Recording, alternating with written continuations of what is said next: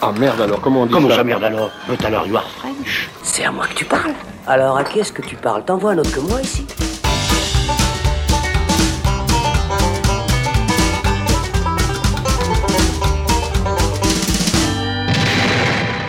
Bonjour à tous, c'est Robin et bienvenue dans le Saloon où il sera question aujourd'hui de Jojo Rabbit, le nouveau film du réalisateur néo-zélandais Taika Waititi. Un réalisateur qui monte notamment à Hollywood après des films comme Boy, Vampire en toute intimité ou What We Do in the Shadows en anglais dans le texte et dernièrement Thor Ragnarok. Je vous l'ai dit, c'est donc un réal qui monte à Hollywood et qui nous propose sa nouvelle réalisation.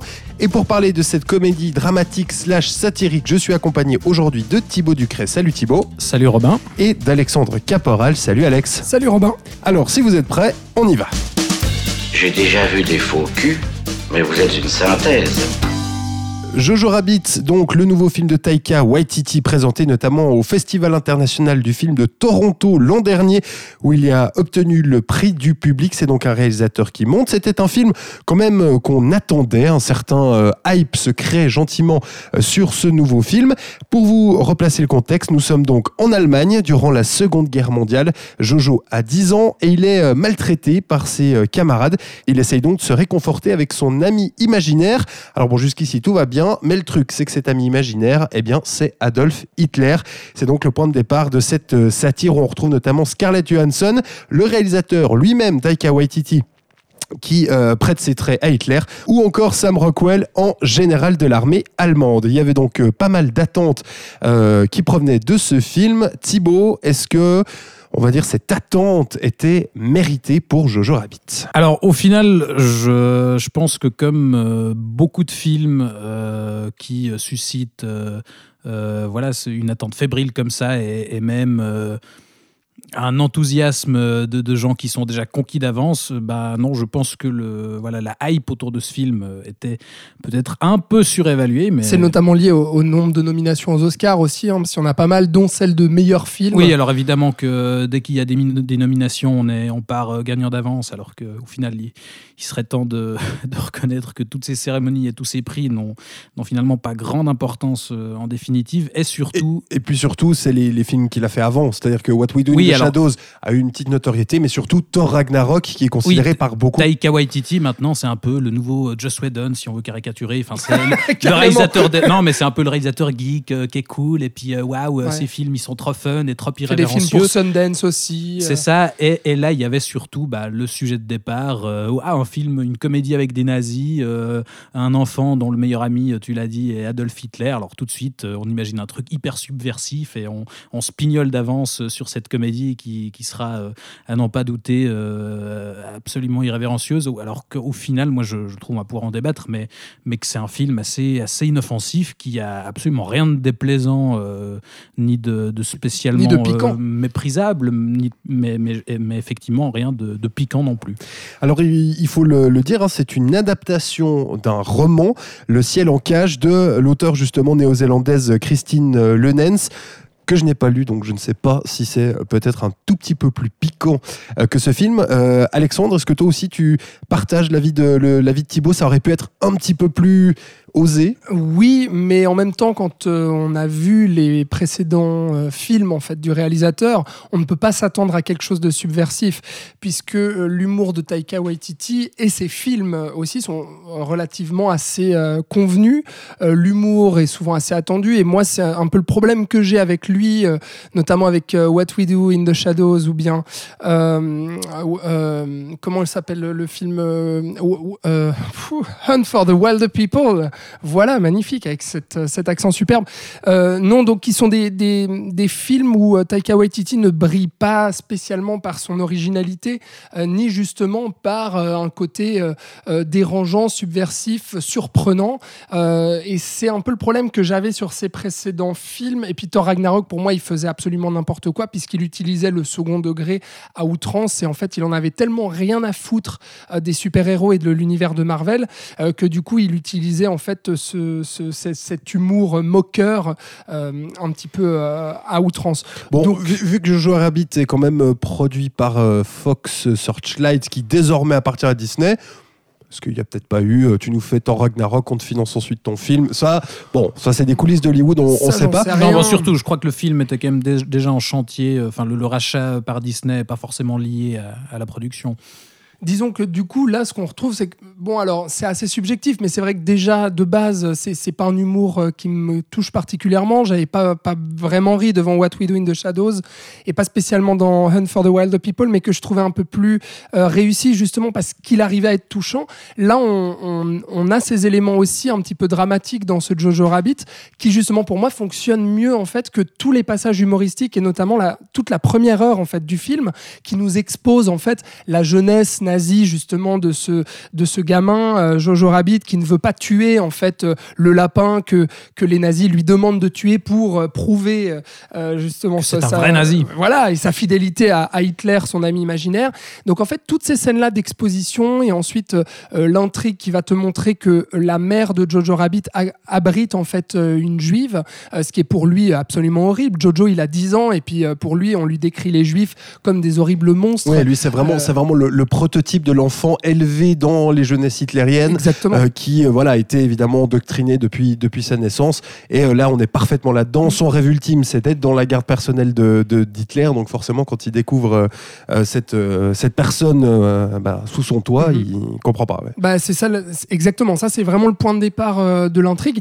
Mais du coup, toute la première partie, qui est là un peu pour nous faire des blagues avec Taika Waititi, en plus, qui lui-même a l'audace d'incarner le, le rôle d'Hitler pour s'en moquer joyeusement, se euh, revêtir d'une euh, d'une coiffe indienne euh, ou bien être sous la couverture d'un lit parce que c'est super marrant de voir Hitler qui finalement est un petit peu un personnage rigolo fantasmé par un enfant. Enfin, tout ça, en fait, ça, ça m'ennuie profondément, ça me fait pas marrer. Et surtout, ça ne, ça ne révolutionne rien sur le film sur les nazis, en fait, et sur Ouais. Hitler. Non, c'est assez juste ce que tu dis. Et effectivement, c'est bien de le dire d'entrée de jeu, je crois. C'est que euh, la grande promesse, entre guillemets, du film, enfin, en tout cas, euh, le point sur lequel tout le monde s'excitait, c'est-à-dire euh, cet ami imaginaire qui est Hitler, en fait, il n'a aucune importance dans le film. Aucun intérêt, ouais. Euh, il est censé euh, refléter justement l'envie de Jojo euh, d'être un vrai nazi et, et- et son combat, enfin sa sa réflexion progressive par rapport aux idées du parti nazi, etc. Mais en fait, bah, il apparaît pas, euh, il apparaît peut-être dans un dixième du film. Il a quelques scènes, on le voit pas si souvent que ça. Et effectivement, comme tu le dis, toutes ces scènes, en fait, c'est juste du grand guignol où on en fait tellement des caisses dans la vanne que finalement, ça annule tout aspect euh, potentiellement subversif qu'il pourrait y avoir. Enfin, on a vu un milliard de fois un Hitler tourné en ridicule et qui fait des blagues ou comme ça, et finalement ça ne raconte rien. Donc cet aspect-là, finalement, c'est absolument pas le cœur du film. Le, cœur du film, et ce qui est, euh, comme tu le dis, la chose intéressante, c'est euh, cette relation avec cette jeune fille juive qui va découvrir dans son grenier. Et, finalement, c'est assez révélateur que, le- je je suis d'accord, l'aspect comédie est très inoffensif, marche pas euh, exceptionnellement bien. Par contre, l'aspect intéressant, c'est effectivement la relation avec cette jeune fille et, l'aspect dramatique. Mhm. Et, et même, même quand même, au-delà de ça, euh, ça ne raconte pas grand-chose de neuf non plus. C'est-à-dire que cette relation entre euh, le, le- le gamin convaincu qu'il faut haïr cette jeune fille, puis cette jeune fille convaincue qu'il faut haïr ce petit garçon, puis finalement on devine très vite qu'ils vont arriver à dépasser en fait cette haine qu'ils peuvent avoir l'un pour l'autre, et puis cette différenciation de race euh, finalement qui était euh, euh, commune à l'époque. Enfin voilà, tout ce qui raconte autour de ça, et puis même l'exposition comique euh, de- des jeunesses hitlériennes, enfin toutes les blagues sont vraiment attendues. Et je n'arrivais pas en fait à, vraiment rire euh, de ça, parce que j'avais l'impression d'avoir vu ces vannes 36 000 fois, et sur le message d'arriver finalement à nous faire cette satire-là et ce film-là pour se moquer encore gaiement des nazis et puis gaiement c'est le cas de le dire parce que on va encore caricaturer euh, ces méchants nazis qui tirent des balles euh, hein, avec euh, leurs canons parce qu'ils aiment ça, ils aiment la guerre et ils aiment la violence. Alors qu'en fait ce qui se cache derrière ces nazis c'est qu'il y aurait peut-être des homosexuels refoulés hein, c'est ce qu'on nous montre avec notamment le personnage de Sam Rockwell. Enfin voilà tout ça pour dire que ça c'est des choses mais vues et revues. Et faire un film là-dessus pour finalement nous dire que euh, bah les juifs ils sont pas si horribles que ça et puis euh, finalement ils sont gentils et puis les nazis ils sont méchants. Enfin je, gros, je grossis le trait hein, Non, mais volontairement c'est mais un peu ça l'idée du film Donc, euh, je, voilà, c'est inoffensif, comme tu dis, ça se laisse regarder quand même, euh, sans, euh, sans déplaisir vraiment et sans détestation, mais ça n'apporte absolument Oui, rien. mais parce que fi- finalement, le- la chose originale, c'était justement de, de voir ça à travers les yeux d'un enfant. C'est-à-dire que, voilà, un gamin qui, d'ailleurs, on le dit un peu trop littéralement, c'est aussi ça le problème, c'est qu'on on assène le propos dans des dialogues où on dit à un moment à Jojo, mais t'es pas un vrai nazi, en fait, tu veux juste faire partie d'un groupe. Et, et ça, c'était intéressant de, de voir ce gamin, en fait, qui est pas spécialement convaincu euh, par euh, l'idéologie nazie, mais qui veut juste effectivement être accepté par, euh, par ce groupe de petits scouts dans la forêt au départ. Et ça aurait été intéressant que vraiment le film voit ça, nous, nous, nous fasse, nous confronte à l'horreur de la, seconde, de la Seconde Guerre mondiale à travers les yeux d'un enfant qui a juste envie d'être accepté. Mais finalement, il pousse pas le concept jusqu'au bout et il est jamais aussi dérangeant qu'il aurait pu être parce que s'il était vraiment allé là-dedans, ça aurait pu être du rire vraiment jaune, dérangeant. Moi, j'ai pas pu m'empêcher de, de penser à un film qui est sorti il y a quelques années, qui est euh, La mort de Staline, où euh, pensé aussi. on ouais. était dans le même domaine, c'est-à-dire que ben, on racontait euh, les luttes de pouvoir qui, qui avait eu à la suite de la disparition de Staline et où on tournait ça. Enfin, c'était de la sitcom, quoi. Mais on, mais on allait vraiment chercher, on nous confrontait on- à l'horreur de, de ce que c'était. On, on faisait de On prenait l'humour pas de avec. gants, on prenait pas non, de c'est gants, ça. On faisait pas de l'humour avec, mais l'humour ser- servait en fait à la fois à ridiculiser les personnages qui commettaient ces horreurs Mhm. et à renforcer d'autant plus euh, l'aspect terrifiant et glaçant de- des événements. Bah, et bah- c'était bien plus dérangeant et, et bien plus drôle aussi, je trouve, euh, par la même occasion que ce Jojo Rabbit. Bah, bah, je trouve justement que la mort de Staline est un, une bonne, un bon exemple de la comédie peut aussi servir un propos beaucoup plus lourd, beaucoup, ce qui n'est finalement pas tant le cas, en tout cas sur la partie vraiment purement comédie de, de ce Jojo Rabbit. Parce qu'on nous brosse euh, dans le sens du poil, en fait. Voilà, C'est- c'est où je, vous rejoins, ça. où, vous- où je vous rejoins complètement. hein. Moi, c'est vrai que j'ai j'ai peut-être, euh, allez, ri euh, deux, trois fois dans cette, dans cette première heure. C'est vrai que Sam Rockwell, euh, qui boit un peu et qui fait n'importe quoi, bon, ça, ça passe. Il y a deux, trois moments un peu, un peu rigolos. Euh, par contre, je voulais quand même ju- juste vous dire ça, hein, parce qu'on a, on a donc vécu, le, on, a, on a découvert le film ensemble en salle.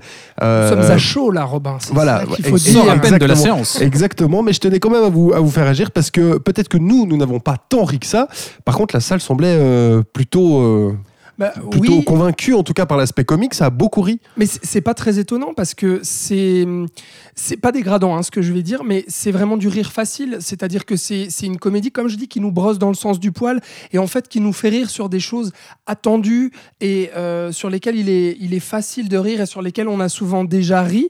Donc en fait, il n'y a pas de rire jaune justement et il y a que du rire. euh, ah bah voilà, euh, je suis je suis je suis conforté, je suis dans un film feel good et puis je vais rigoler de choses euh, agréables en fait euh, et, et qui, me sont données. Donc en fait c'est c'est pas étonnant si tu veux que ça puisse plaire aussi au, au plus grand nombre pour ça parce que c'est un film aussi euh, qui, qui n'est pas déplaisant encore une fois qui reste assez bien ficelé et qui peut être drôle justement pour ces pour ces parties là Euh, voilà moi, Et je- qui, du coup, peut-être euh, explique son, son prix du public donc euh, du Oui, côté de, Toronto l'an passé.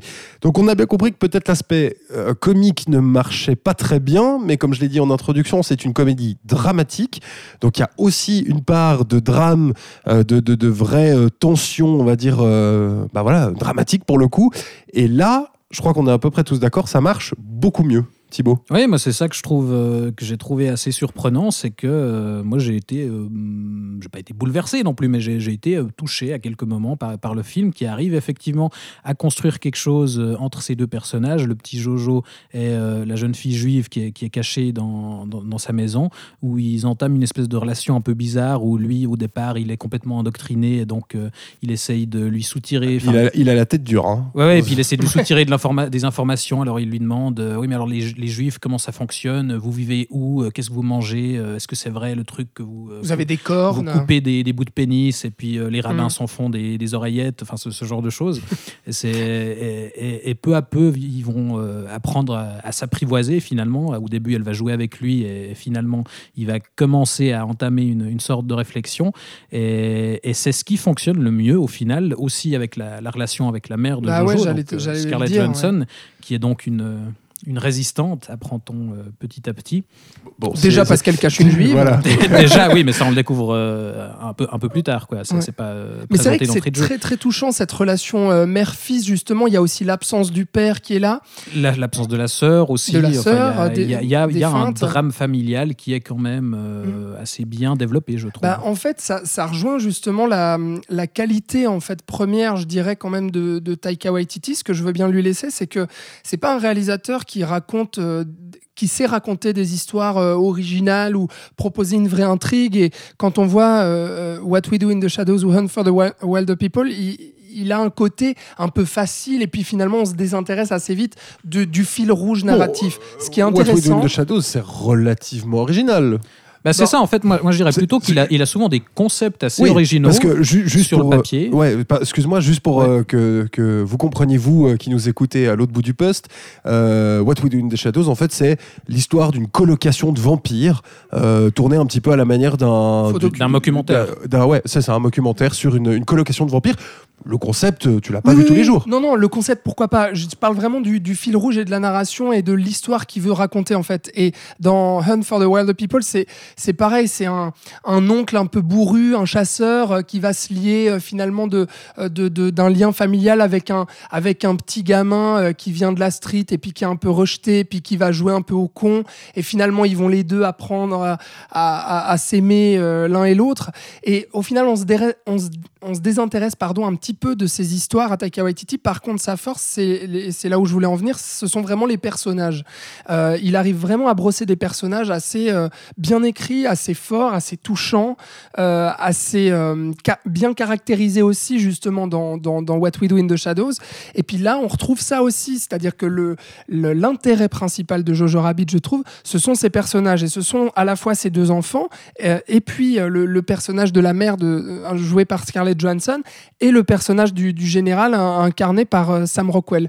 Et là autour, je trouve qu'il arrive vraiment à délivrer de l'émotion, et notamment des moments assez inattendus qu'on pas ici, mais euh, qui, qui, moi, m'ont vraiment surpris en termes de délicatesse, alors que la comédie est assez balourde. Je trouve que dans le drame, il arrive vraiment à insuffler des petits moments comme ça assez délicats. Ouais, particulièrement, je trouve, quand il s'agit des enfants, moi, une autre grosse qualité que je lui reconnais, c'est sa direction d'acteur, en particulier Complètement. En ce qui concerne les enfants, c'était la grande qualité d'un film comme Boy, par exemple, qui là aussi euh, racontait pas grand-chose d'original. Enfin, c'était aussi une, de ses premiers une films, histoire ça, hein. de, ouais, une histoire de rapport père-fils et, et de, de personnages euh, un, un petit peu paumés à la dérive, tout ça. Mais, mais a le, le personnage principal était un gamin qui était extrêmement bien dirigé et, et- et hyper touchant dans, dans l'écriture. Et là, c'est à nouveau le cas, je trouve. Le- les, les- les deux gamins, que ce soit celui qui interprète Jojo ou euh, la jeune fille juive, ils sont, ils sont excellents tous les deux. Et, et vraiment, il y a une alchimie qui se fait entre les deux. Ouais, donc bon pour écrire les personnages et bon pour les diriger. Euh, en plus, sans faire rare, les, les acteurs sont euh, nommés aux Oscars, donc euh, la, la preuve aussi qu'il sait plutôt bien les diriger. Absolument. voilà, pas tous évidemment, mais il y a quelques nominations dans le lot. Et il faut dire quand même que bon, on n'est pas très clément avec l'aspect comédie du film, mais il y a quand même une scène qui, moi, je pense, est la, la seule scène qui m'a fait rire dans le film et qui, je trouve, en termes que ce soit de tension ou de comédie, est la scène la plus réussie du film. C'est quand la Gestapo se rend justement euh, chez Jojo euh, pour essayer de, euh, de, de- bah, pour enquêter, pardon, sur le fait Pour que fouiller les placards. pour ouais. fouiller les placards et puis bah forcément il y a la juive qui est cachée et du coup il y a cette tension qui se crée là et puis là il joue avec le registre de l'absurde en termes de comédie c'est-à-dire que les personnages vont arriver puis vont tous se saluer un par un en disant Heil Hitler Heil Hitler Heil Hitler et on va appuyer ça pour le tourner jusqu'à l'absurde et c'est là où ça C'est fonctionne vrai que là, c'est vraiment, c'est un peu la, la seule scène où euh, l'équilibre entre l'humour et effectivement le, le drame euh, fonctionne le Ouais, mieux. En où la, plus, où la- tension est aussi très, Euh, très élevée. L'équipe de la, de la Gestapo est menée par euh, Stephen Merchant, qui est, qui est un excellent acteur anglais. Enfin, Très moi, je- drôle. voilà, je- je- dès qu'il apparaît, moi, je, je ris déjà. Ah bah j'ai vu Donc effectivement, les- on peut au moins retenir cette scène où là, si, si, ce- si le film avait été tout du long de cet acabit et avait su ménager aussi bien que dans cette scène euh, ses velléités euh, absurde et de décalage et sa volonté de, dresser quand même un drame historique, eh ben, ça, aurait, ça aurait été un très grand film. Après, c'est vrai que voilà, moi j'ai aussi tendance à me fatiguer un peu quand tout le monde s'excite à l'avance dès la première image, dès la, première phrase du pitch et, se, se, persuade six mois avant la sortie du film que c'est déjà un chef-d'œuvre. Enfin, on avait vécu ça avec Joker ou 1917 ou voilà, enfin l'effet Internet, quoi. Et du coup, j'ai tendance à me dire, euh, enfin, ça a tendance à m'agacer un peu, mais il faut dire que, voilà, ce film, c'est loin d'être honteux. Il est, comme on l'a dit, mm. inoffensif. Euh, il n'est pas détestable, mais euh, je pense qu'il faut juste un petit peu calmer le jeu et, et reconnaître que bah, c'est pas aussi brillant ni subversif qu'on veut bien le dire. C'est pas très intéressant non plus. Après, effectivement, je pense que euh, certaines personnes peuvent y trouver euh, leur compte puisqu'on a euh, l'aspect feel good aussi qui, voilà, qui finalement se, se, tient assez bien. même si quand même, je, je, trouve que sur la, sur la fin, et puis c'est aussi le, le, le, problème que j'ai avec sa manière de raconter l'histoire, c'est qu'on se désintéresse un petit peu et au moment où justement il veut nous montrer la guerre, euh, donc où il se détache en fait de ces personnages pour aller plus vers le contexte euh, historique et sur la violence de la guerre, euh, ça fonctionne pas du tout non plus quoi, parce qu'il y a, il y a vraiment il y, a des incohérences aussi sur la, manière de, de, gérer l'espace et puis le, le, temps avec avec la guerre. Et je, trouve là aussi qu'il y, y, a un petit problème. Mais bon, globalement, voilà, c'est c'est pas c'est pas grandiose mais c'est comme l'a dit Thibaut pas non plus une honte quoi vous aurez donc compris la vie du saloon, c'est pas mal, mais c'était peut-être pas le film euh, aussi incroyable qu'on attendait. Donc euh, Jojo Rabbit, cette euh, comédie dramatique de Taika Waititi. Alors que vous l'aimez ou que vous l'aimez pas, ça je peux vous dire, on va encore en entendre parler du bonhomme, parce que maintenant qu'il a fait sa petite place à Hollywood, il va très probablement continuer. Ah, il sera chez Disney, je pense bientôt. après Marvel, tout ça, il va continuer chez Disney, je pense il, a trouvé, son spot euh, il va euh, y rester. Il a l'humour inoffensif pour, en tout cas. Voilà euh, donc ce qu'on pouvait dire sur euh, Jojo Rabbit. Si vous l'avez déjà vu, eh bien n'hésitez pas à nous faire part euh, de vos commentaires. merci Thibaut Ducret d'avoir franchi la porte du saloon pour nous parler donc de ce Jojo Rabbit. Merci à toi. Merci aussi à Alexandre Caporal. Merci Robin. Et puis eh bien écoutez, hein, n'hésitez pas à nous dire ce que vous avez pensé du film de cet épisode. Et puis nous, on vous retrouve très très prochainement pour un nouveau saloon ou un nouveau vodka martini, notre série actuelle en cours sur les films James Bond. D'ici là, vous pouvez évidemment retrouver tous nos épisodes sur les différentes plateformes de podcast. Et puis, bah, d'ici là, portez-vous bien. Ciao, ciao